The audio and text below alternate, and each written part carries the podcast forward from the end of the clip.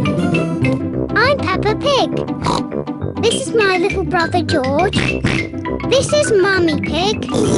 And this is Daddy Pig. Peppa Pig.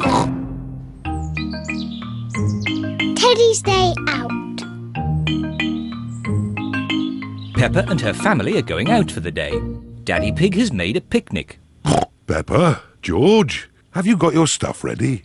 Yes, I'm taking Teddy. Dinosaur. If you take your toys, you must look after them. Yes, Mummy.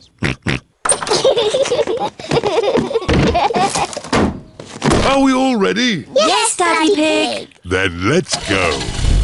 Dinosaur. George has left Mr. Dinosaur behind. Oh, George, you should take more care of Mr. Dinosaur. Dinosaur. Are we all absolutely sure we haven't forgotten anything else? Yes, Daddy Pig. Teddy! I've left Teddy. Where did you leave, Teddy? I think on the kitchen table. Pepper, you really must take more care of Teddy. Teddy! Here we go again. All ready? Yes, Daddy Pig. Here we go. This is the picnic area. We're here. Hooray! Ah, I love this picnic spot. It's so quiet and peaceful. It is Zoe Zebra with her daddy, Mr. Zebra the postman. Hello, Mr. Zebra. Have you got our post? Oh, no deliveries today. It's my day off. No. We're having a picnic lunch.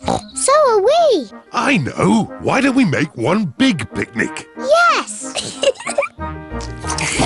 What a splendid picnic! Please may George and I leave the table and play with Zoe. Yes, Pepper. Zoe, I've got my teddy. I've got my monkey. Oh, oh, oh. Dinosaur. I've got a toy picnic set. Let's play picnics.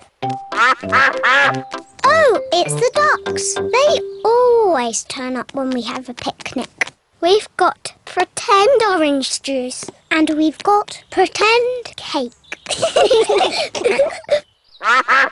it's pretend cake. It's very nice. Oh dear, I do not think the ducks want pretend cake. Oh well, that means there's more for Monkey, Mr. Dinosaur, and Teddy. Mmm, delicious. Oh, oh, oh. Monkey says, the best cake ever. Pepper, George, home time. bye bye, Zoe. Bye bye. Are we all ready? Yes, Daddy Pig. Home time for us too, Zoe. Yes, Daddy. Cups, plates, monkey, Teddy. Oh no! You shouldn't be here, Teddy. Peppa has forgotten her teddy. Again. Peppa and her family are home. That's enough driving for one day. All I want to do now is relax, put my feet up, and watch some. T- Teddy! I forgot Teddy. Oh, Pepper, now Daddy Pig will have to drive all the way back to the picnic spot. yes, of course. It's Mr. Zebra, the postman. I thought it was your day off today, Mr. Zebra. It is my day off, but Zoe's got a very special delivery for a Miss Pepper Pig. Here you are, Peppa. What is it? It's Teddy! You left Teddy behind, so we brought him home. Thank you, Zoe. Teddy certainly has had an exciting day out. But Pepper, you really must take better care of him. Yes, Mummy. You are a very naughty Teddy. You must promise not to wander off ever again. Sorry, Peppa. I promise.